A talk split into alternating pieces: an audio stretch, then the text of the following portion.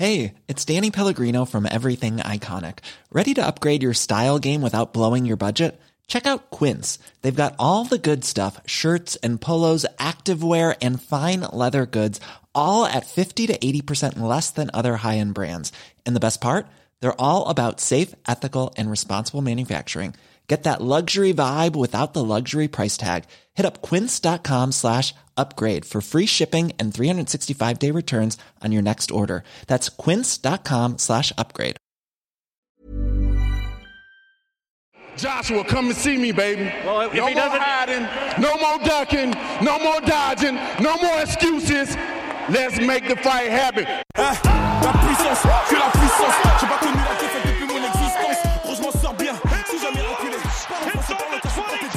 Bonjour à toutes et à tous, bienvenue au podcast La Sueur. Donc cette fois épisode spécial box avec Mathieu. Bonjour Mathieu.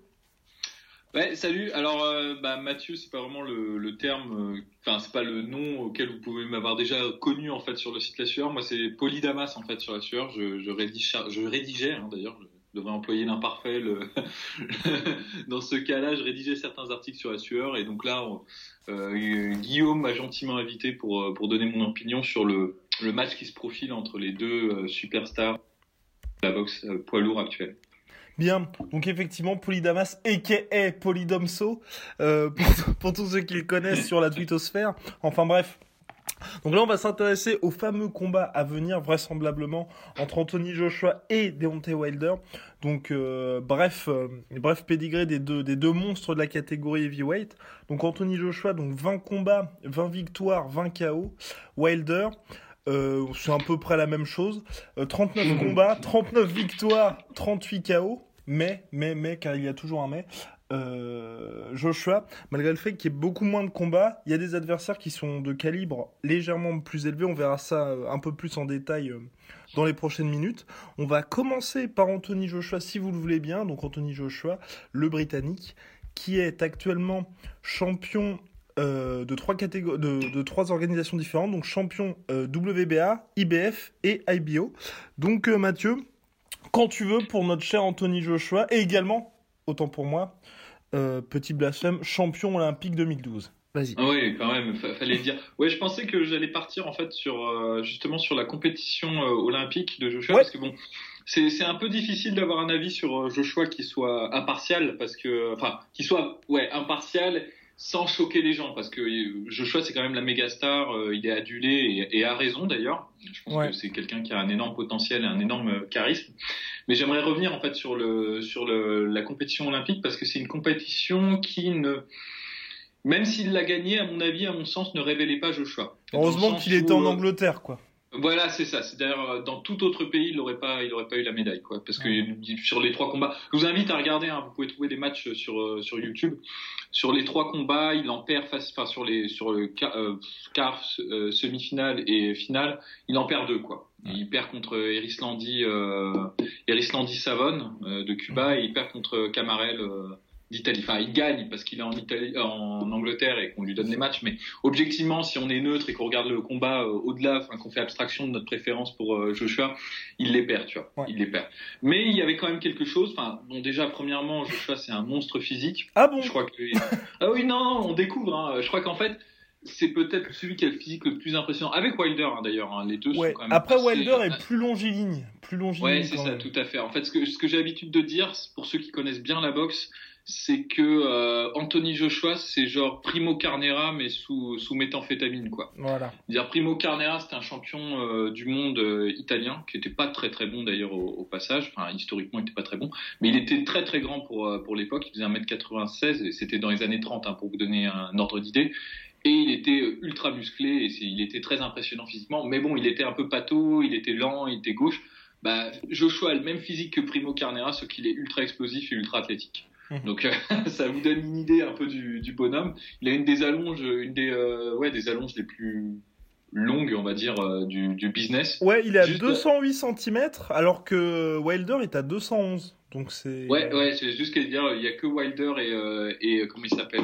Putain, Louis Ortiz, Ouais. qui, a, qui a une plus, longue allonge que, que, que Joshua. Donc c'est quelqu'un qui a des attributs physiques exceptionnels. Mhm. Et qui en plus de ça, dans le cours de sa carrière, a développé une boxe qui, euh, étonnamment pour quelqu'un de sa taille, généralement ceux qui sont très grands ne sont pas des, techniciens hors pair, hein. en général c'est plutôt rare en fait, bah, euh, il a réussi à avoir une boxe qui est belle et euh, fondamentale, enfin classiquement on va dire technique. C'est-à-dire, Mhm. quand on regarde en surface, c'est quelque chose de propre, en fait. Euh, D'ailleurs, tout le monde, tous les, je suis pas le seul à le dire, tous les observateurs disent ça. Euh, néanmoins, du coup, dans sa carrière olympique, il était pas très très bon, mais parce que c'était amateur, en fait. Et les règles amateurs, ça privilégie plutôt, en fait, la vitesse et euh, la, la touche et plus les déplacements. Et ça, c'est, en fait, pourquoi je veux, j'insiste sur la, la carrière olympique, c'est parce qu'en fait, elle révèle certains défauts euh, de, Jo- de Joshua. Ouais. Donc, c'est important, en fait, d'avoir à, à l'idée ces, ces matchs-là. Bon, après, il a roulé, il a roulé sur la concurrence en, en professionnel. Enfin, il a été bien géré. Ouais. Je pense que le, le service marketing et tout ça, ils ont dû se dire qu'ils avaient un- une belle poule aux œufs d'or euh, sous la main. Et, et à raison, parce qu'il est charismatique, il est télégénique, il est, il est plutôt sympa d'ailleurs au, au demeurant. Et, euh, et puis il fout des KO à tout le monde, donc ça c'est génial quoi. Donc en fait on lui a filé euh, des gimme matchs euh, pendant le début de sa carrière, mais ça c'est classique. dire, Ouais, tous les- pour tous- tous les espoirs, oui, c'est et puis surtout pour un pays comme le Royaume-Uni qui, attendait quand même le grand retour d'un poids lourd dominant. Donc c'est vrai qu'il il a enchaîné pas mal de tocards et euh, il a passé toutes les étapes avec succès quand même. Ouais, ouais, ouais, ouais. D'ailleurs, il a, il a passé des tocards, mais bon, il y avait quelques bonhommes. euh, enfin, c'est pas des, c'était pas des, des- des- enfin, si, c'était des champions. Je pense à Charles Martin et à Dominique Breazeal. Même Dillian White, qui est quand même sérieux. hein. Ouais, ouais, ouais. Bah là, ce que je veux dire, c'est que c'est, c'est bon, c'est des mecs qui sont pas très, très bons objectivement. non, non, mais je veux dire, évidemment, c'est des boxeurs pros et Ouais, c'est ouais. des mecs qui ont une belle carrière, évidemment. Mais je veux dire, c'est plus des journeyman qu'autre chose. Mais c'est quand même des journeyman euh, bien sérieux, quoi. C'est ça. Et en fait, il y a eu un bon qualitatif qui est quand même vraiment énorme parce qu'on passe de Dominique Brézéal et Eric Molina qui est quand même assez sérieux, Eric Molina, Ouais. euh, je je dois avouer, mais on passe à Vladimir Klitschko quand même. En 4 mois, quoi. Ouais, ce qui est quand même assez exceptionnel parce que moi je me disais, euh, bah, faut bien que les gens comprennent que la boxe c'est vraiment un business et dans le sens, c'est comme une, faut, faut voir le boxeur comme une entreprise en fait. Ouais. Et tu vas la faire fructifier. Enfin, je, te- je parle de ça parce qu'il y a tout plein de gens qui, qui tirent profit et qui vivent de l'activité d'un boxeur comme Joshua. Mhm. Ils n'ont pas intérêt à ce que ce mec-là euh, se prenne un carton euh, en début de carrière parce qu'il est jeune encore, tu vois. Mhm. Et donc j'avais trouvé ça assez surprenant qu'ils prennent Klitschko, même si Klitschko revenait d'une défaite, qu'il avait un certain âge et qui qu'il avait pris un an ou un an et demi de pause, je crois, après sa défaite contre Tyson Fury. Bah, c'est surtout parce que Fury n'était pas là aussi. C'est ce qui a fait que le combat soit fait. Parce que c'est vrai que la revanche contre Tyson Fury, elle était prévue pour la fin de l'année 2016. Et puis tu sais, il s'était fait suspendre pour cocaïne et tout le bordel. Ah, oui, oui, c'était ça. ouais. Bah, en tout cas, ils ont sauté sur l'opportunité Ouais. et ça s'est révélé payant. Ouais, Moi, je faisais partie des gens qui pensaient que c'était trop trop tôt pour. euh, Mais je ouais. pensais qu'il qu'il avait la- le potentiel de gagner, mais que euh, je sais pas qu'il qu'il manquait de métier quoi. Qui, comme il Mhm. avait jamais passé le sixième round et tout, je pensais qu'il allait se faire euh, dépasser par euh, par euh, Klitschko. Ouais. Mais en fait, il a montré une, un- il a montré qu'il avait du cœur, Tout à une, fait. une certaine réserve, une Ouais. certaine vaillance et même une certaine intelligence du jeu, ce qui est quand même, il faut le souligner, c'est un bon point. Moi, je suis très euh, admiratif de Joshua, surtout pour son match contre Klitschko. Je, je trouve que c'est une, une très belle performance, même si euh, je, vous le comprendrez plus tard et mon objectivité euh, journalistique. euh, euh, se, se doit de vous, l'adme- enfin, de, de vous le révéler, je suis pas particulièrement fan de Joshua. Enfin, d'un point de vue euh, purement technique boxeur, je pense qu'il y a des défauts, qu'il y a des failles, qu'il y a des ouvertures et que en fait on nous le survend un peu trop comme euh, Ouais. le, le monstre technique qu'il n'est pas. Il est technique, il est bon, il est pas excellent Mhm. en, en pure technique, j'entends. Ouais. Enfin, donc voilà. Après, contre Klitschko, c'était quand même, comme tu l'as dit, c'était vraiment son premier choc. Pour, et puis pour montrer un peu tout, toute la ferveur populaire qu'il y a derrière lui, ils ont quand même réussi à sold out Wembley. Donc euh, 80 000 places qui ont été vendues, donc c'était vraiment... 90 000. je crois. 90 000, oui, 90 Ouais, 000. c'était énorme. Enfin, ils 90 n'avaient 000. pas fait ça ouais. depuis la, la Seconde Guerre mondiale, je crois. C'était la folie pour un Joshua Klitschko, quoi. Enfin bref, complètement dingue. Et ouais, et comme tu le dis, euh, c'est vrai que ce combat-là, pour la première fois de sa carrière, Joshua était mis knockdown quand même. Et là, c'est vrai qu'on a, on se disait, euh, bah, qu'est-ce qui va se passer? Et au, et au courage aussi quand même. Et puis euh, avec pas mal de puissance, il a réussi à mettre KO euh, Klitschko au 11e round quand même. Avec Ouais, un énorme uppercut qui a, qui a arraché le cou et puis la tête de Klitschko. C'était assez fou parce qu'en plus, euh, bon, alors là, petite insight technique, moi je pensais vraiment que là, ce qui allait perdre en fait euh, Joshua, Enfin, j'avais tout faux en gros sur mon pronostic parce que je pensais que ce qui allait perdre Joshua, c'était le travail en, en, courte distance et euh, en clinch, pour ceux qui comprennent. Enfin, dire en, c'est pas vraiment autorisé en boxe anglaise, mais en gros, force est de le constater que ça se fait quand même. C'est les accrochages et surtout mhm. les sorties de clinch et tout ça. Et en fait, quand tu regardes la carrière de Klitschko, c'est c'est vraiment un maître dans ce domaine-là. C'est-à-dire, en gros, il va, il va t'emmerder avec son jab, il va te tenir à bout de distance, puis il va te laisser rentrer il va s'avachir sur tes épaules parce qu'il est souvent plus grand que toi, il va t'empêcher de boxer, il va te couper, euh, te casser le rythme, et quand tu vas sortir, il va te blaster avec euh, genre un 1-2, tu vois, genre un, jab cross. Et en fait, comme ça, il a Klitschko, tu vois, qui a pas une technique parfaite non plus euh, sur tous les points, il a pu passer des mecs qui étaient objectivement plus complets que lui en, boxe. Mhm. Et donc du coup, moi je m'étais dit c'est comme ça que que Joshua va perdre, c'est-à-dire qu'en gros il va s'épuiser à, essayer de mettre KO Klitschko, il va pas réussir et puis à un moment donné il va se faire attraper sur un 1-2 ou un truc où il va perdre la décision. Mais en fait, ce qui est marrant, c'est qu'au 11e round, c'est au combat rapproché finalement, en, distance, courte, que Joshua a gagné. C'est-à-dire, c'est sur du, du percute et tout. Donc c'était euh, impressionnant, c'est-à-dire qu'il a travaillé en ce sens, qu'il a bien dû comprendre que c'était la force de, Klitschko euh, bah, ça prouve que bah, si ce n'est lui, en tout cas son équipe est, au fait, tu vois, euh, pugilistiquement parlant, ça c'est clair. Et pour toi, t'avais qui de qui gagnait le combat au moment de l'arrêt? Parce que les juges justement, on avait deux qui étaient en faveur de Joshua, un en faveur de Klitschko. Ouais, bah, alors bon, bon, déjà on est à Londres. Et puis euh, encore une fois, euh, la boxe c'est un business et ça valait mieux pour la boxe que ce soit Joshua qui gagne. Donc on peut pas vraiment tirer parti de, des scores des cartes qu'il y avait ce soir-là objectivement, pour avoir vu le match plusieurs fois et tout, euh, en termes de points, euh, Klitschko euh, dominait. C'est-à-dire jusqu'au 11e round, enfin dominait. Il avait un edge, quoi. C'est-à-dire il avait une petite petite maîtrise. Il, avait outboxé. Moi, je trouve qu'il avait vraiment, il avait fait un beau match Klitschko aussi parce qu'il avait fait quelque chose qui était compliqué, c'était de boxer en mouvement constamment. Mm. Et de pas chercher vraiment le chaos, hein. il, a, il, a, surtout cherché à, à outpointer Joshua. Mm-hmm. Et ça, c'était vraiment un truc bah, pas, facile à faire contre quelqu'un qui est plus jeune et qui est plus fort. Donc les deux ont fait un très beau match, hein, objectivement. Moi, je, il y en a pas un qui, est, si, il y en a un qui a été meilleur que l'autre, mais je veux dire, il n'y en a pas un qui a surclassé l'autre. C'est-à-dire en termes de points et de maîtrise du combat général, je pense que c'est Klitschko qui a gagné. Après, en termes, enfin, qui a gagné, qui gagnait jusqu'à ce qu'il perde, quoi. Et euh, après, en termes de, ouais, de, puissance et même, on va dire, d'adaptation, parce que c'est aussi une adaptation. Euh, euh Joshua a, a pris les bonnes décisions et a gagné au 11e round avec la manière, quoi.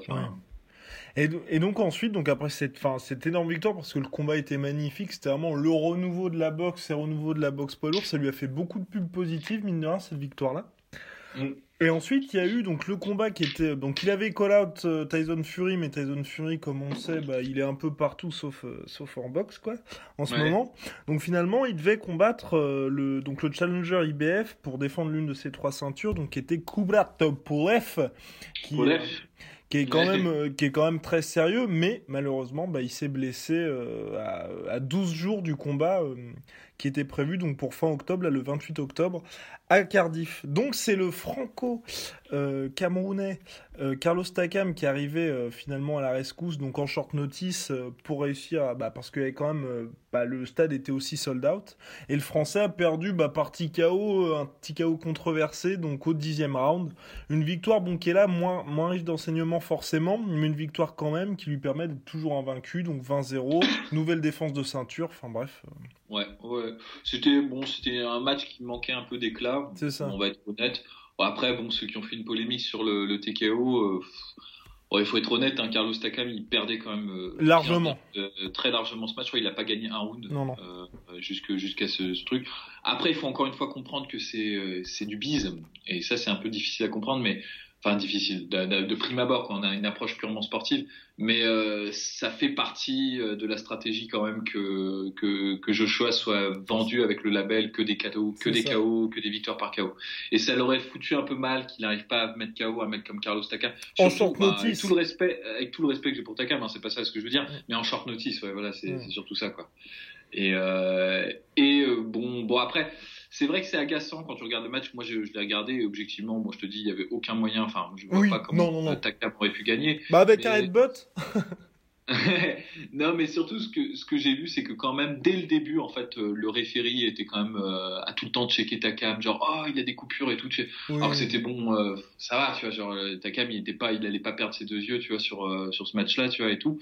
Et aussi dès qu'il y avait un peu de un peu de tu sais un peu de difficulté. Il l'a fait deux fois dans le match et c'était tellement évident tu vois. Euh, dès que comment de que Joshua a commencé à respirer un peu lourdement et ralentir le rythme bah t'avais l'arbitre qui arrêtait le match Oui, il prenait ta cam, tu le mettais dans le coin, et puis regardait de temps en temps euh, Joshua, et puis euh, ah, il a bien repris son souffle, allez, on, on repart, tu vois. Donc c'était c'était chaud, mais bon après encore une fois c'est la boxe, et c'est c'était une c'est euh, c'était à Londres, tu vois, donc euh, c'est toujours compliqué. Néanmoins bon, il faut faut pas se voiler la face, euh, Joshua dominait quand même très largement le match. Enfin, Oui, c'est ça. Oui, non, mais clairement. Donc bon, Mm. c'était surtout, bah, bon, c'est cool pour Takam parce qu'il s'est fait pas mal de bif. Donc euh, voilà, donc Joshua qui est donc toujours euh, champion WBA IBF IBO, bilan impeccable de, de 20 victoires pour autant de combats. Et donc là, qui est-ce qui arrive? Parce que comme on vous l'a dit, donc Tyson Fury qui est quand même out pour un petit moment, Parker qui semble encore un peu trop tendre. Hein? Ouais, ouais, non, puis Parker, bah. pff, fr- Franchement, là, pour le coup, je- là, je vais être tout à fait honnête, je suis absolument pas fan de Parker. et, euh, ce mec est complètement overrated, tu vois. Je vais, je vais sûrement me faire insulter parce que je sais qu'il y a des fans euh, de ce mec-là.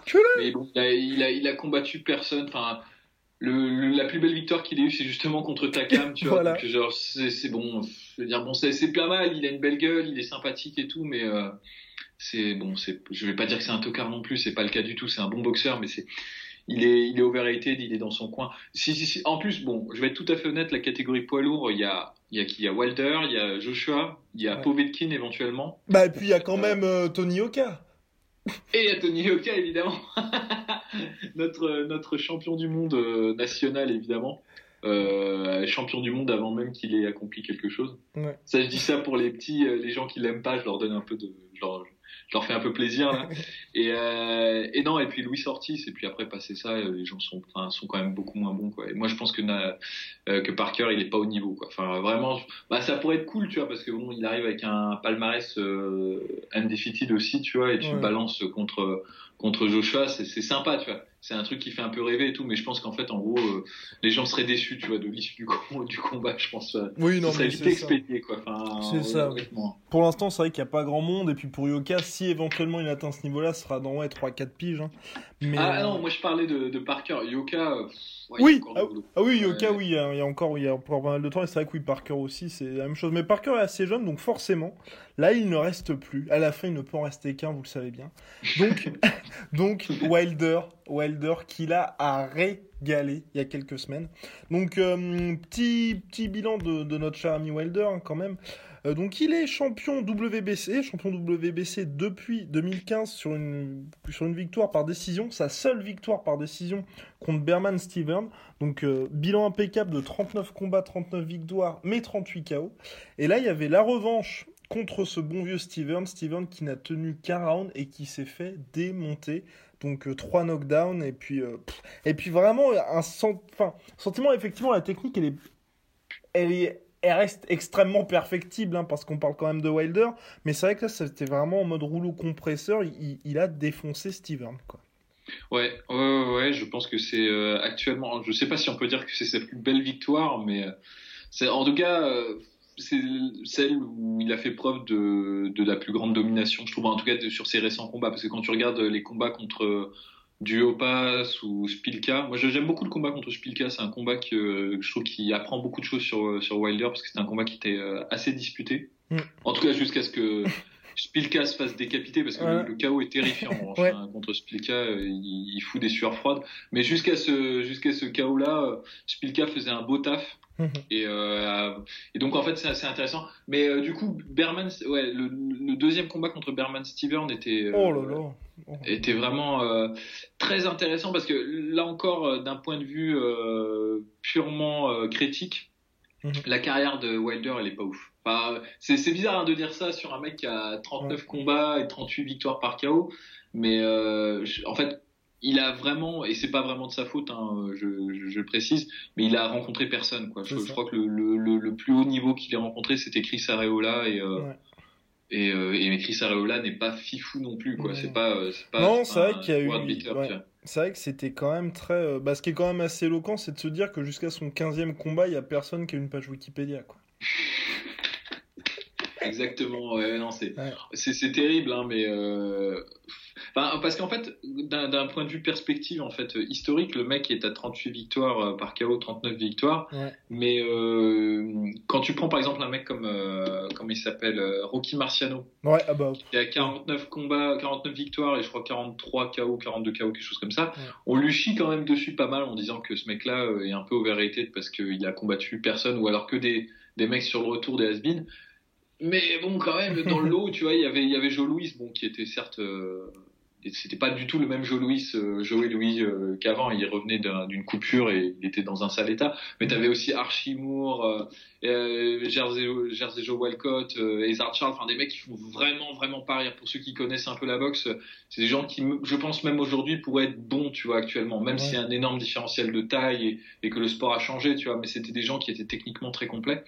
Et on, on dit quand même de Rocky Marciano, alors qu'il a une carrière immaculée, que le mec euh, n'est pas, euh, n'est pas, il, il compte pas parmi les plus grands, quoi. Il- C'est Mm. une légende, mais on- quand tu fais un top 5 des, euh, des meilleurs heavyweights de tous les temps, tu, tu t'inclus. Il y en a qui incluent Marciano. Moi, je l'inclus Marciano, mais la plupart des gens ne l'incluent pas en fait dans le, dans le top 5, tu vois.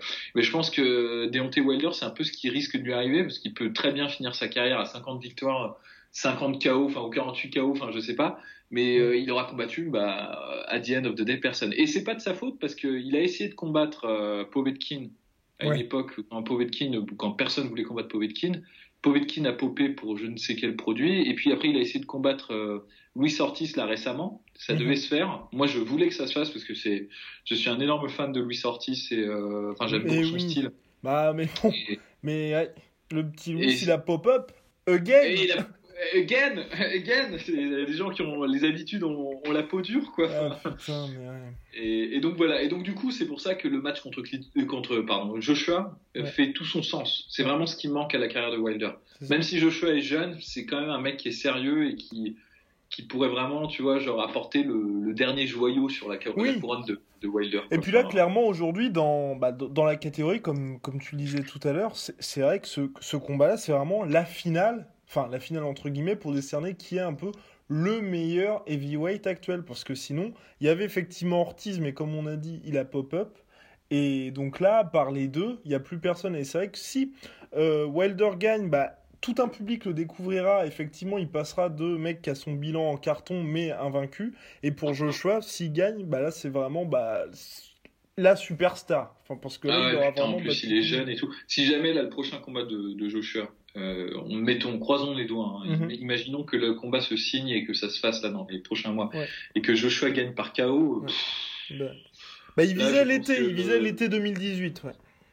Ouais, mais là, je pense que le monde lui appartient parce qu'il a quel âge là? Il a, il a quoi? Il a moins de 30 Ouais, Ouais, il a moins de 30 ans, il a 28 ans, 28 ouais. ans. On- Imaginons table qu'il a 29 ans quand il met, euh, quand il met KO euh, Ouais. euh, Wilder. Ça lui reste quand même 5 ou 6 ans de carrière euh, bien, tu vois, où il est au top et il y a personne qui vient le déloger, quoi. Ouais. Parce que il y a personne. Objectivement, là, je vois pas qui pourrait venir déloger. euh, Peut-être un Fury, si Fury revient bien?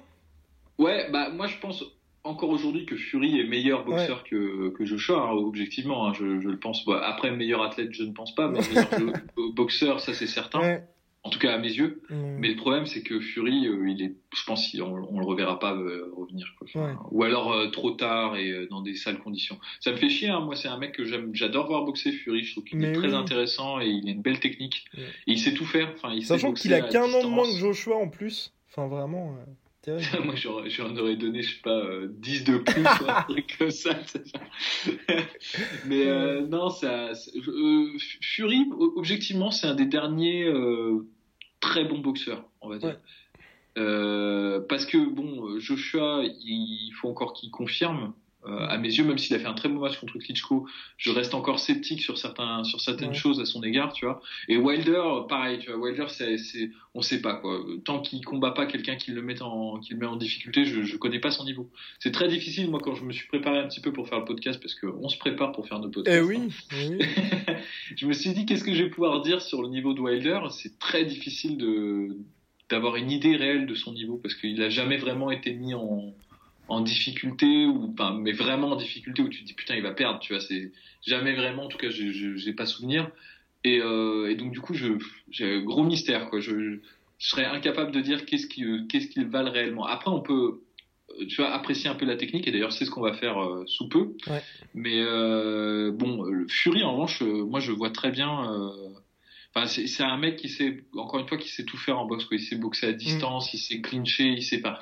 Et donc c'est rare. Maintenant, les gens sont plutôt assez spécialisés dans une distance ou, ou même ils sont pas assez complets. D'ailleurs, le, le, le truc qui est arrivé à, à Berman Steven là, sur son dernier KO, c'est que le gars était incapable de casser la distance Ah, contre, ouais. Mm. Contre Wilder. Quoi. C'est, ça te montre la limite d'un mec qui est quand même qui était champion du monde, Berman euh, ça. et qui était euh, qui était euh, qui est en fin de carrière quoi c'est pas un rookie tu vois et c'est pas normalement il est censé avoir développé un bagage technique qui lui permettrait tu vois de, de faire face à un adversaire un peu de la configuration de, de, de Wilder et il en était incapable quoi Mm. et donc euh, c'est c'est assez étonnant Et dans l'optique d'un combat Wilder Joshua, comme, comme tu disais, ça allait, bah, c'est le combat qui devrait consacrer justement la nouvelle star euh, chez les heavyweights. Est-ce que l'endroit où se disputera le combat pourra jouer, sachant que dans tous les cas, vraisemblablement, on peut quand même dire que euh, la boxe et les promoteurs ont plutôt intérêt à ce que Joshua gagne, mais si c'est aux États-Unis, euh, alors étonnamment je vais peut-être dire un peu choqué mais moi je pense que enfin non je je sais pas mais je pense que vaut mieux que ça se fasse aux que ce soit, Objectivement, je pense. Aux États-Unis. Ouais. Il vaut mieux que ça se fasse aux États-Unis.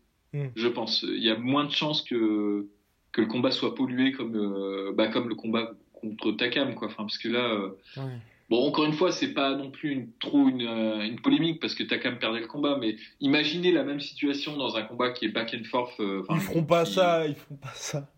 Bah je sais pas tu vois je me dis tu vois Joshua c'est quand même bon après Ça fera comme est- Klitschko, je pense. Oh, oh, ouais, ouais, on est, na- ouais, c'est vrai que Klitschko, ils ont foutu la paix au combat, ils ont, ils sont pas intervenus, mais parce que justement, euh, enfin, ils avaient, il y avait pas vraiment besoin, en fait. euh, Oui.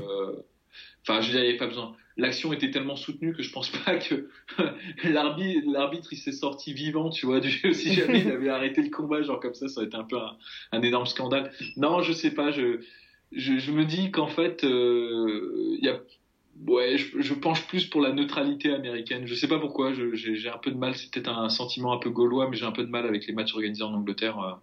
J'ai, c'est pas que c'est pas que vis-à-vis de la boxe, hein, c'est aussi vis-à-vis de, de l'UFC par exemple. Bisping qui gagne tous ses matchs en Angleterre et tout. Enfin, il y a, il y a plein de trucs qui me qui me gênent un petit peu là-dessus. Enfin, mais c'est pas entièrement rationnel. Hein, je, je le comprends parfaitement et euh, ne me ne m'en voulez pas. Je, je dis juste que d'instinct, je dirais que c'est mieux que ça se fasse aux, aux États-Unis. Et en plus, la promo sera plus importante aux, aux États-Unis, je pense. Enfin, Ouais. point de vue. euh, Oui, tout à fait. C'est vrai que ça permettrait dans tous les cas aux deux d'être dans une nouvelle dimension avec les pay-per-view, Showtime ou euh, HBO. Enfin, Ouais. bref.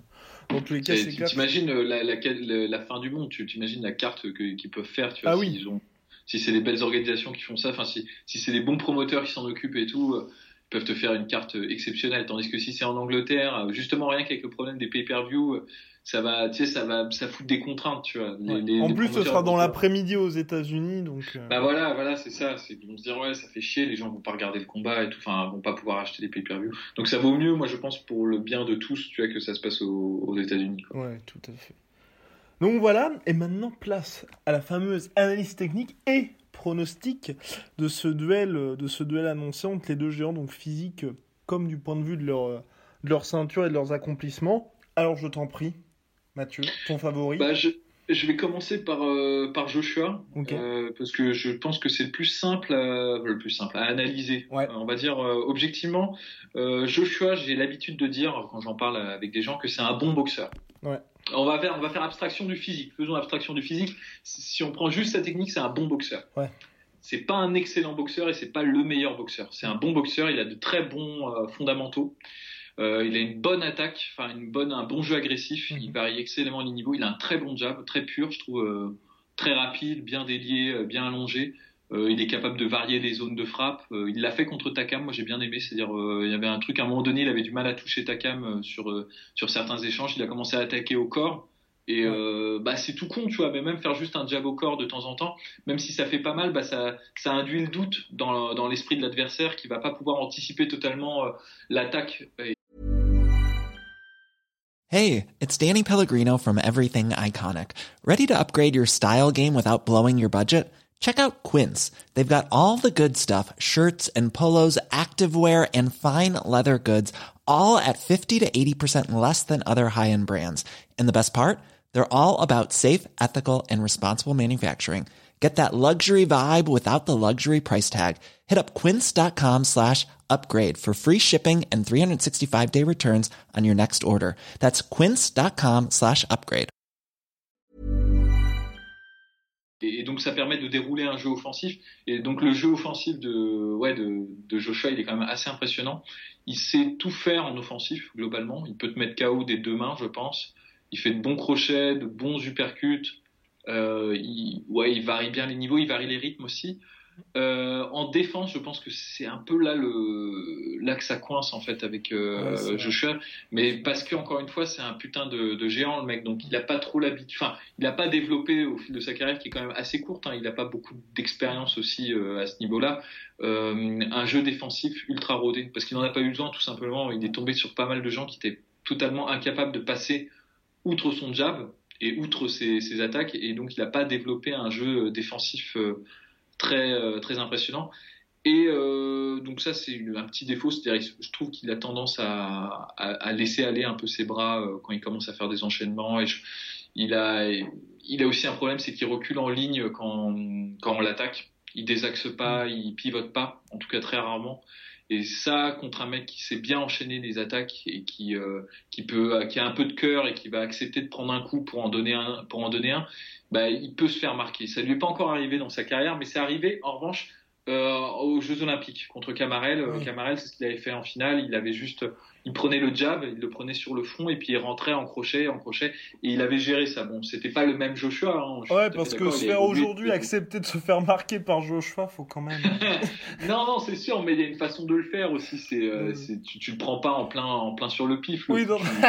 T'as une façon, t'as tout un jeu justement euh, comme ça de des mecs comme euh, Frasier, et tout ça, c'était des, Ouais. des pros là-dedans, tu vois, d'accepter de prendre certains coups qui sont pas vraiment dangereux, mais qui vont permettre de, de rentrer dans la distance.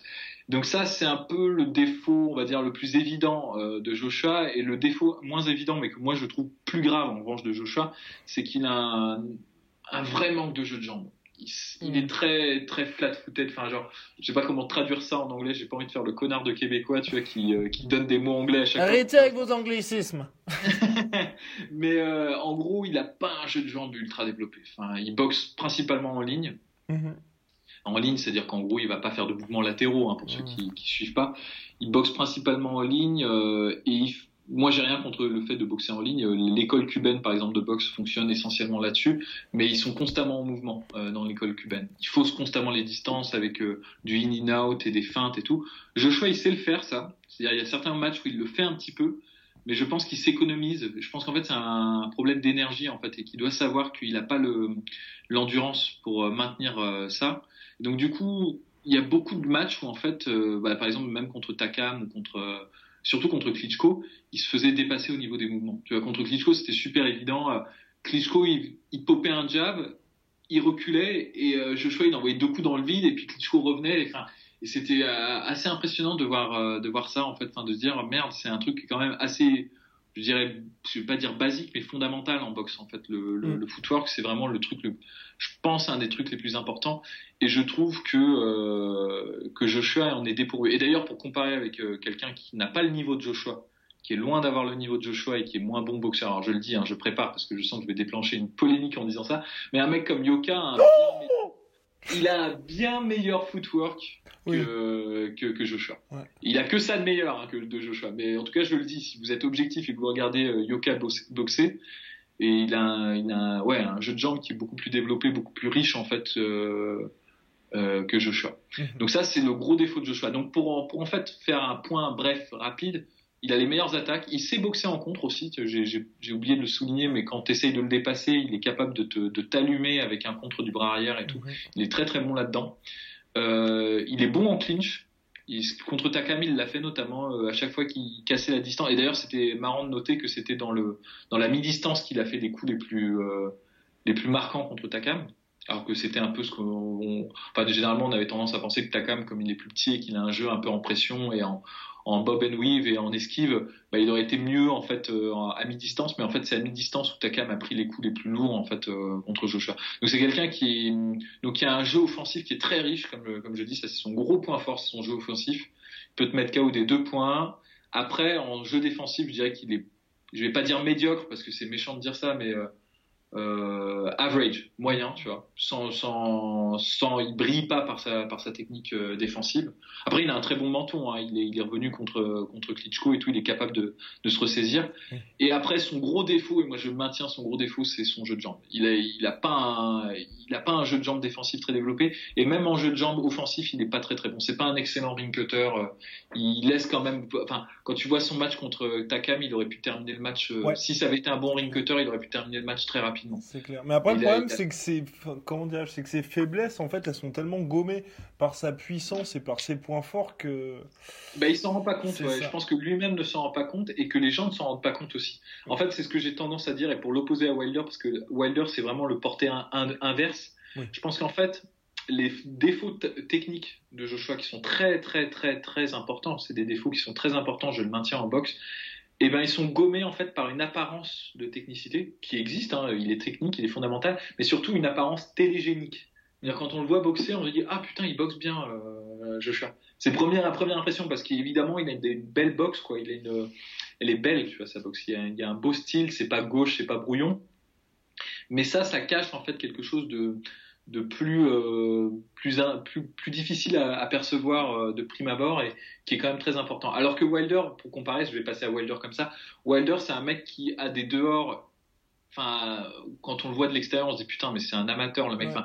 Il, a, il a une technique qui est pas très propre et qui est brouillonne et qui est gauche. Et en fait, dans ce délire, dans cette espèce de, de confusion technique qui est, qui est pas terrible et tout, euh, il cache en fait certains aspects techniques qui sont qui sont très bons en fait.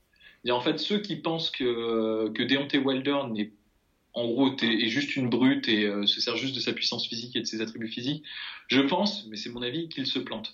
Je pense qu'il y a quelque chose qui fait que Wilder est bon et en fait ça s'est particulièrement vu, je trouve, dans son dernier match contre Steven. Enfin sur le peu de peu de de de- d'images qu'on a de ce match parce que enfin, il n'a pas duré très longtemps et en fait il a des il a des ouais il a des moments de brillance en fait technique euh, Wilder. Mais c'est gommé par une, une- ouais des, des gros défauts pour le coup très très évidents euh, dans sa façon de boxer donc je vais dire ce que je pense de Wilder purement techniquement hein. Je- je- Mais il a commencé aussi beaucoup plus tard, c'est ce qu'il faut. Enfin, les gens ont tendance à oublier qu'il a commencé, il avait 20 ans quand même, Wilder. mais je crois que Joshua il a commencé tard aussi hein. je crois qu'il a commencé à 18 ans ou 19 ans un truc comme ça hein. Après, il y avait les JO et tout ce qu'il y avait autour, tu sais, comment dirais-je, il a très vite été, bah, par exemple, tu vois, mem- membre de l'équipe britannique et, tout, et toutes ces choses-là, Ouais, tu vois, ouais. qui fait que Wilder, lui, était plus, c'était un peu en mode thug au début, quoi. Ouais, ouais, c'est vrai. Ouais. C'est vrai. C'est vrai que Wilder n'a pas gagné de, de- Il a été médaille de bronze, crois, olympique, mais il a pas. Je crois pas qu'il ait. Je crois pas qu'il ait. euh, qu'il ait fait beaucoup de compétitions amateurs. Non. euh. Non, Ouais, non. Joshua, ouais, il a commencé à 18 piges. Ouais, c'est ça. Ouais, ils ont commencé tard tous les deux. Mais c'est un peu le même modèle hein, quand tu réfléchis. C'est des, euh, c'est des nouveaux euh, boxeurs. C'est-à-dire, c'est- je sais pas quand est-ce que le, comment le, le tournant a été pris, mais en gros, il y a eu un moment où en fait, on est passé de boxeurs qui étaient avant tout des boxeurs et ensuite des athlètes à, à une époque où maintenant c'est surtout des athlètes et pas vraiment des boxeurs. Oui. Tu vois, et, Ouais. et je pense qu'en fait, les- le tournant, il s'est fait avec Roy Jones, en fait. Roy Jones Junior. Ça, c'est ma théorie. Parce que Roy Jones Junior, il a montré qu'en fait, euh, avec une technique qui était parfois, euh, bah, je veux dire, c'est, c'est, enfin, c'est, on, c'est- euh, si tu, si tu commences la boxe et que tu veux vraiment apprendre tout ce qu'il ne faut pas faire, bah regarde John- Roy Jones Jr. et ne fais pas ce qu'il fait, quoi. Parce que en gros, si t'es pas Roy Jones Jr., t'arriveras jamais à faire ce qu'il fait, parce que c'est un monstre athlétique et qu'il avait un instinct de, de tueur. hein. C'est un- une légende, hein, je, je dis pas le contraire. Mm. Mais techniquement, c'était une, je sais pas, je vais pas dire que c'était une catastrophe, mais c'est pas ce qu'il faut faire en tout cas. Mm. C'est pas ce qu'il faut faire quand t'es euh, Joe, euh, quand t'es Jean moyen, quoi. En gros, Oui. ça c'est, ça c'est, ça c'est sûr, c'est pas ce qu'il faut faire. Et euh, je pense en revanche qu'il a démontré en fait, euh, Roy Jones, que finalement l'avantage physique que tu peux avoir athlétique compense très largement en fait euh, le petit désavantage technique, tu vois. Et je- je pense que c'est à partir de ce moment-là que le tournant a été pris et qu'en fait, en gros, euh, bah, t'as des mecs, tu prends, tu vois, Wilder, c'est même pas le pire, mais tu, tu, tu prends un mec comme Brian Jennings, tu vois, c'est un boxeur américain, il a perdu contre Louis Ortiz là récemment. C'est un mec, il a, je crois, euh, 22, 22 combats, 20 victoires. Je sais pas, j'ai pas le palmarès sous les yeux. Il a deux défaites, je crois, mais après, il a que des KO, mais parce qu'en fait, c'est juste un athlète. Et pour le coup, lui, il a vraiment pas de technique, tu vois. Enfin, et c'est juste, tous les deux font, appartiennent un peu à cette tendance-là, avec l'exception quand même de Joshua qui a une, quand même objectivement une plus belle technique. Il faut, il faut, il faut le reconnaître. Wilder, euh, si je peux rentrer vite fait dans l'analyse technique, hein, je vais pas trop vous saouler avec ça, c'est un mec qui a des défauts qui sont évidents. Euh, il, se, il, se, il a une garde basse, il a les mains basses, euh, il se pas très bien lui non plus, il a pas un très bon euh, footwork non plus, il est même footwork. Parce que moi, j'avais de mauvais, de mauvais souvenirs. Je, dans, ma, dans mes souvenirs, quand j'avais pas revu les combats récemment, je me disais qu'il qu bougeait bien, mais en fait, il, il bouge encore moins bien que, que, que Joshua. Enfin, bouger, je, je parle pas de, des mouvements, mais juste la façon dont il gère sa présence dans le ring, en fait. C'est pas très intelligent, c'est-à-dire il va pas, il arrive, il laisse souvent ses adversaires euh, euh, sortir de, de l'enfermement. Enfin, c'est pas un très bon ring cutter et c'est pas. Et en revanche, il a un gros défaut, c'est que quand il est agressé, euh, à la différence de Joshua qui lui recule, bon, il recule en ligne droite, c'est un défaut, mais il recule. Euh, du coup, Wilder, lui, ne recule pas, il se penche en arrière, euh, menton bien, bien exposé. Pour le moment, ça passe parce qu'il fait 2 mètres et que personne n'a réussi à lui, à vraiment avoir la puissance de frappe nécessaire pour le, pour le choquer dans ces moments-là. Ouais. Mais ça, c'est un truc, tu vois, qui objectivement, il y a 20 ans, n'aurait jamais passé, quoi. Mm. Tu vois, si, si tu, le mets, tu le mettais contre un mec comme, euh, je sais pas, Lennox Lewis ou un truc comme ça, il se serait fait mettre, mais allumé, quoi. C'est, c'est, c'est, c'est un défaut qui est, euh, c'est une des premières choses qu'on t'apprend en boxe quand tu fais de la boxe, quoi. C'est ne jamais, quand, sous l'agression, baisser ses bras et, et mettre sa tête en arrière comme ça. Enfin, c'est, c'est un gros défaut. Donc en fait, il a des, effectivement, il a une attitude de mec, quand on le regarde combattre, on se dire putain, mais est-ce qu'il a déjà foutu un doigt de pied dans une salle de boxe, ce mec-là? Parce que il fait quand même des trucs qui sont assez étonnants. Autre chose qu'il fait, euh, qui est très très amateur, enfin mais amateur pas dans le sens boxe amateur, mais amateur dans le sens amateur tout court, c'est que quand il donne des coups, il a tendance à, alors les Anglais disent ça, euh, ils disent lead with the head.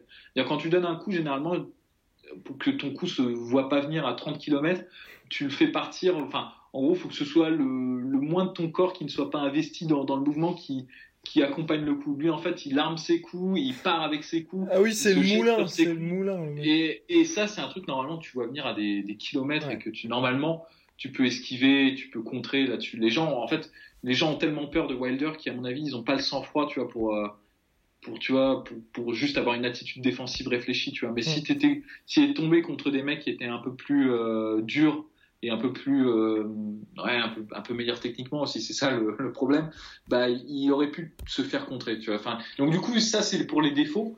Et à côté de ces défauts là qui sont évidents il y a quand même des euh, des gestes techniques qui sont très bons. Je trouve qu'il a un très bon jab déjà euh, mm. excellent. Je, je, pense même meilleur que objectivement meilleur que Joshua. Le jab de Wilder, il est très rapide et puis il sait faire tout en fait avec son jab. Il arrive juste à prendre la distance s'il veut prendre la distance il peut le, te l'envoyer comme une gifle s'il veut te déconcentrer ou il peut même te faire mal juste sur le jab. Donc ça c'est déjà une énorme force. Tous les deux sont euh, orthodoxes, c'est-à-dire ils ont bah, orthodoxes pas la religion mais la, dans leur position. Mm -hmm. euh, c'est-à-dire ils sont pas euh, fausses pattes. Donc mm -hmm. c'est le bras gauche qui est, qui lead. Enfin en gros le, le jab est donné du, du bras gauche. Et donc ils seront en garde qu'on appelle donc en, en garde opposée. Et ça, ça, ça, va être une bonne chose. Parce qu'en fait, il n'y a rien de plus moche que, que deux bons jabbers. Tu vois, deux bons, deux bons mecs qui savent jabber, mais qui sont en cross-guard, c'est-à-dire en, en, gros gaucher contre, oui. gaucher contre droitier. Là, les deux bras se, se télescopent à chaque fois, c'est insupportable. Donc là, en plus, ça, ça, peut donner un beau match parce qu'ils ont tous les deux un très beau jab. Et ils sont tous les deux en, en garde opposée. Et, euh, et donc, euh, ouais, donc ça, le jab, très bon. Le cross du bras arrière, excellent aussi. Euh, en plus, il a une, je sais pas s'il le fait volontairement, mais euh, il a une bonne compréhension de, où il faut se placer là pour le coup au niveau footwork. Alors que Joshua, le fait pas tout le temps ça. Euh, il sait qu'en fait, et c'est pour ça qu'il a de très beaux KO contre des, gauchers. D'ailleurs, Wilder dit qu'il aime bien combattre des gauchers pour ça. Et je pense qu'il a raison, c'est qu'en fait, il arrive à placer son, pied, son, pied avant. En fait, il prend un angle en fait où son pied avant, c'est un peu compliqué à dire comme ça, à expliquer euh, avec des mots, mais en fait son pied avant, il va le mettre à l'extérieur du pied avant de, l'adversaire et pas à l'intérieur, c'est-à-dire pas dans la garde de la personne, mais à l'extérieur pour pouvoir armer son bras arrière et pour avoir une, une force de pénétration euh, plus forte en fait. Et ça, il le fait, euh, bah, il le fait naturellement en fait. Je, je pense qu'il, bon, il a dû le taffer, mais euh, il le fait tout le temps. Alors que par exemple, Joshua, parfois, ça lui arrive juste de donner des coups comme ça et de pas prendre une position qui serait optimale, tu vois, pour euh, pour pour faire le maximum de dégâts possible en fait. Donc ça, c'est pour ses qualités. Euh, après, sur le footwork, il y a des choses qu'il fait bien. Euh, notamment, ce qu'il fait quand il fait ses combinaisons, c'est qu'il désaxe souvent. Il désaxe pas défensivement, il n'arrive pas à le faire défensivement. Généralement, il recule et parfois même pire, il se penche, comme j'ai expliqué. Mais quand il attaque, ce qu'il fait souvent, et d'ailleurs il l'a fait contre Stivern euh, plein de fois dans son.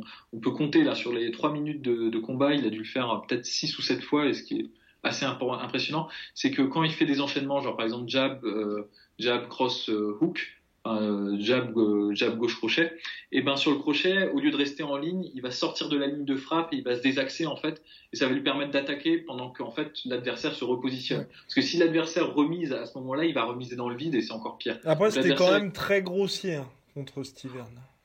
Ouais, mais moi je sais pas, je, si tu veux, je, je me laisse pas aller en fait euh, juste à l'appréciation esthétique du, Ouais. du, du bousin quoi. En Ouais. fait, je- si tu veux, parce que ça c'est un truc que Joshua ne fait jamais par exemple. Oui, tout à fait. Joshua, genre Joshua, euh, Ouais. il est simple en fait dans sa boxe. Je pense aussi qu'il y a- y un côté physique qui fait que parce qu'effectivement quand on il y a son allonge, il y a le fait qu'il soit extrêmement longiligne mais en même temps qu'il fasse 2 mètres 1, je pense que pour les pour ses adversaires, tu as ce sentiment d'être vite acculé, enfin visuellement, ouais, tu vois. Puis surtout, il est, je pense, bon là on va aborder le sujet physique parce que je voulais pas trop l'aborder parce que c'est hautement subjectif ça, mais je pense qu'il est incroyablement rapide pour ça. Je le trouve moi personnellement Oui. quand je vois les images et tout, je le trouve plus rapide que Joshua quoi. Enfin, et c'est, ça doit être très déroutant je pense de voir un malabar comme ça, un mec qui, qui fait 2 mètres 1, normalement c'est des mecs qui sont assez lents, hein, les, les gens qui sont grands comme ça, euh, bouger à cette vitesse là quoi, c'est, ça doit être je pense très euh, déstabilisant.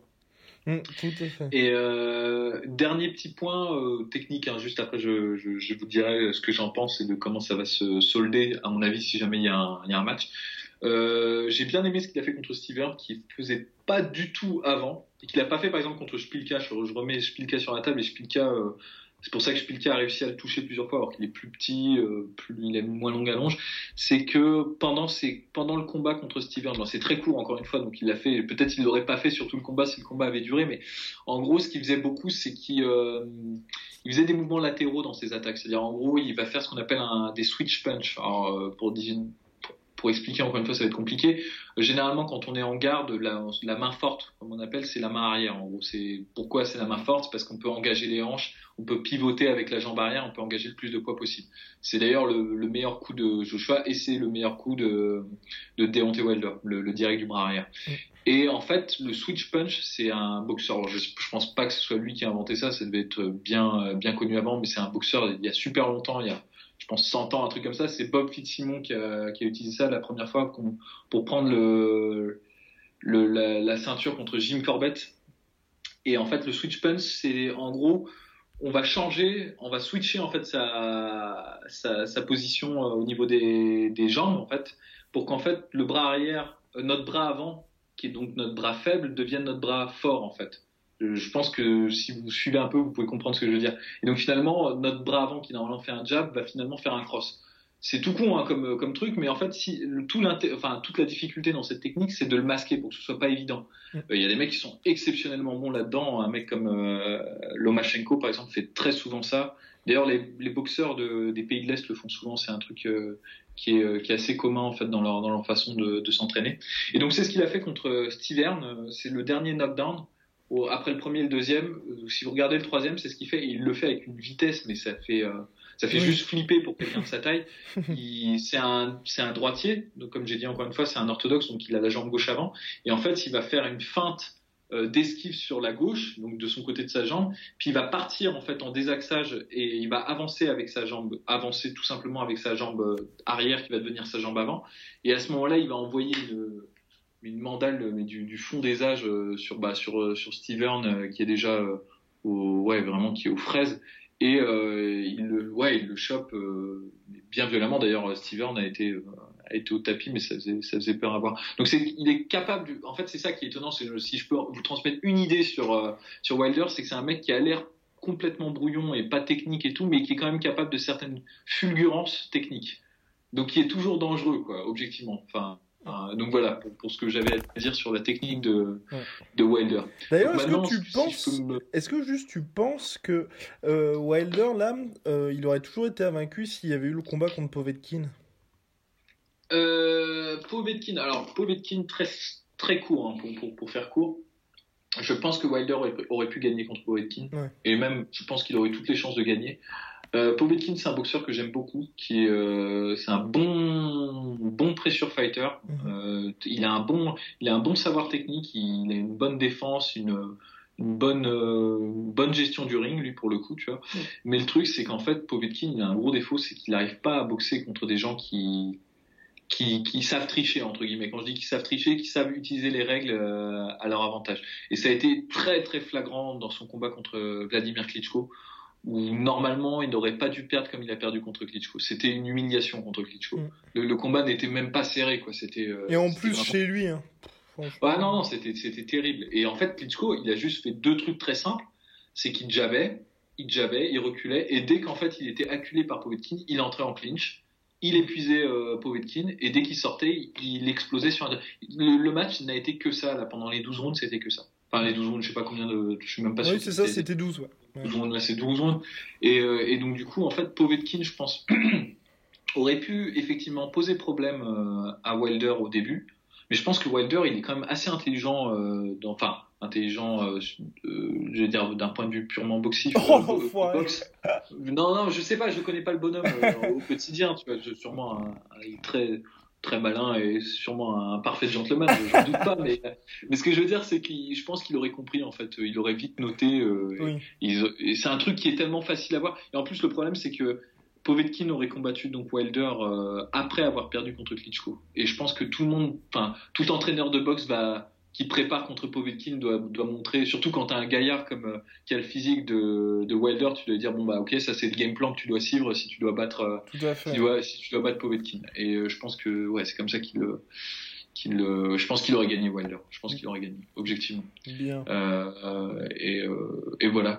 Et donc du coup, si je peux donner un petit avis, moi personnellement, si je vois un match Wilder-Joshua, euh, c'est un peu à qui frappera le premier. Hein. C'est euh, un peu facile de dire ça, mais je pense que c'est des gens qui ne qui n'ont jamais en fait été en difficulté véritablement, sauf euh, Joshua contre contre Klitschko, mais parce qu'en fait ils ont jamais eu à rencontrer leur équivalent en fait, d'un point de vue purement physique et tout et euh, physique et athlétique. C'est-à-dire ils sont tombés sur des mecs qui étaient aussi grands qu'eux, mais euh, qui n'étaient pas aussi explosifs et pas aussi dangereux en fait. Et euh, je pense qu'en fait les deux ayant d'énormes failles en défense, je, Mhm. je maintiens hein, les deux. euh, alors, Wilder plus que Joshua pour le coup. Oui, Wilder, ça me. ouais. Je pense qu'en fait, ce sera un peu à celui qui frappera le premier. Mais bon, on va quand même essayer de, de, de développer un peu parce que c'est un peu facile de dire ça. Je pense quand même que les défauts de Wilder sont quand même très très handicapants contre un boxeur comme euh, comme Joshua. Mm. Parce que euh, Joshua, il est capable justement, il a un jeu offensif qui est plus technique en fait que Wilder, qui est plus construit. Il peut faire des enchaînements de 4 ou 5 ou 6 coups en fait, mais qui vont tous être dangereux, tu vois. Tandis que Wilder, quand t'as passé les euh, les 3-4 premiers euh, coups euh, d'explosion, en fait, il, fait même pas très très mal en fait sur les derniers coups. Ça s'est vu contre contre Spilka où il le touchait quand même pas mal de fois, mais Spilka il était bon, ok, tu m'as touché, super. Enfin, bon, jusqu'à ce qu'il se prenne le contre des enfers qu'il a a envoyé au tapis, quoi. Mais mais c'est, je pense que Joshua serait capable de développer un jeu offensif suffisamment euh, efficace en volume un peu, tu vois. Et euh, je pense qu'il a, je pense qu'en fait il, il mettrait KO Wilder. en fait, si je devais donner une euh, un, un pronostic, je Ouais. dirais Ouais. parce que Wilder, le- les défauts qu'il a de, de reculer comme ça sans garde avec la tête complètement à découvert, c'est euh, Oui, non, surtout contre Joshua. Et tu penses que même les mouvements de Wilder, ça, ça pourrait pas lui être. euh, parce que. Euh, je pense qu'en fait, moi personnellement, comment je vois le match se configurer sous mes yeux, je pense que en fait Joshua aurait du mal au début parce que c'est vrai que Wilder est très atypique dans sa boxe. Il a une, une boxe qui est très compliquée. C'est pour ça que son jab est excellent. D'ailleurs, on dit, euh, je disais ouais, il a les, la- les mains basses, il a une garde dégueulasse et tout. En fait, c'est pas une garde dégueulasse. C'est ceux qui font la boxe connaissent ça aussi. Les coups qui viennent d'en bas qui partent de d'en dessous, on va dire pas d'en dessous de la ceinture, mais d'en dessous de la ligne euh, des épaules, Mhm. sont beaucoup plus difficiles à voir venir en fait en, en défense que les coups qui partent euh, d'en haut en fait, qui sont en fait au niveau de tes yeux en fait quand t'es quand t'es en face. Et c'est pour ça qu'en fait il a un jab qui est très très chiant euh, Wilder en fait. Il arrive à le à le sneaker un peu un peu un peu dans, entre la garde et tout. Tu vois, il, est- il a un bon timing en plus euh, là-dessus.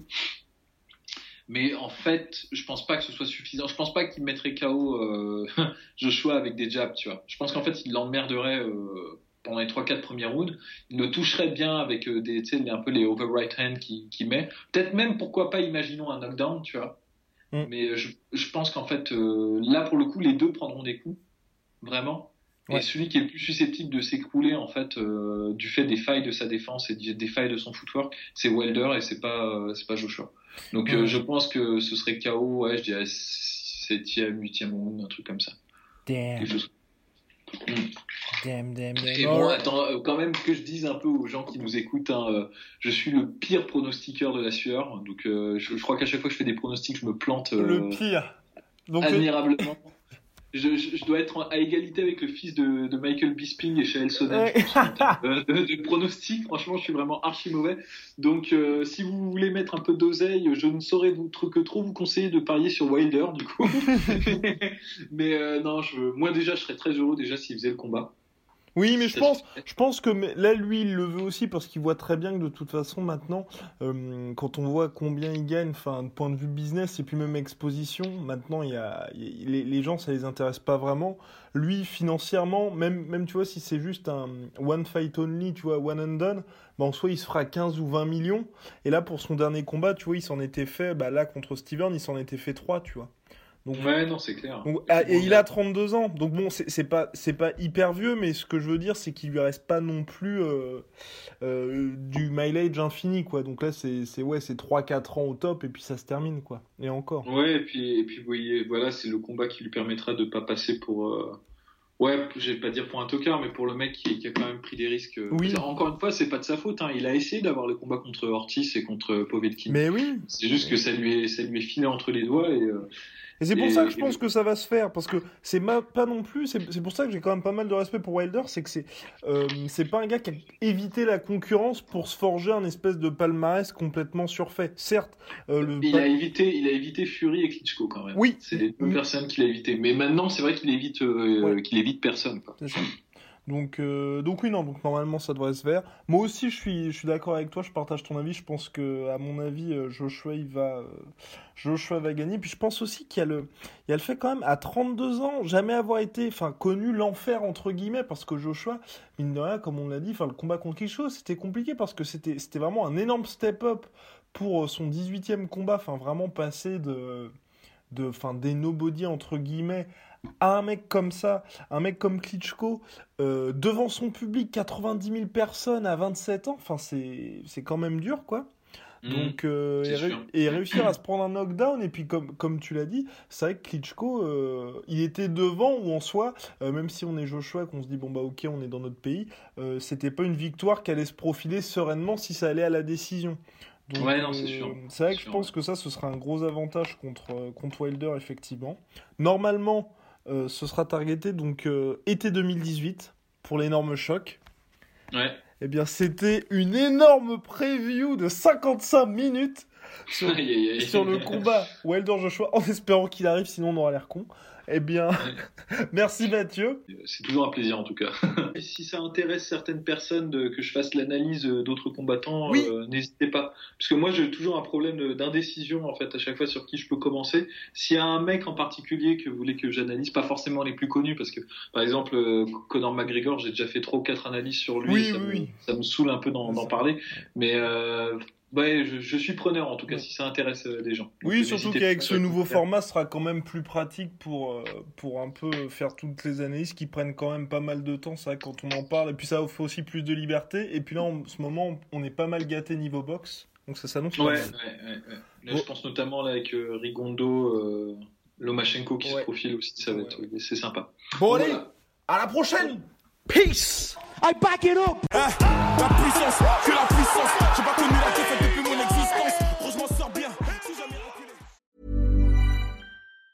Planning for your next trip? Elevate your travel style with Quince. Quince has all the jet setting essentials you'll want for your next getaway, like European linen, premium luggage options, buttery soft Italian leather bags, and so much more. And it's all priced at 50 to 80% less than similar brands. Plus, Quince only works with factories that use safe and ethical manufacturing practices. Pack your bags with high-quality essentials you'll be wearing for vacations to come with Quince. Go to quince.com slash trip for free shipping and 365-day returns.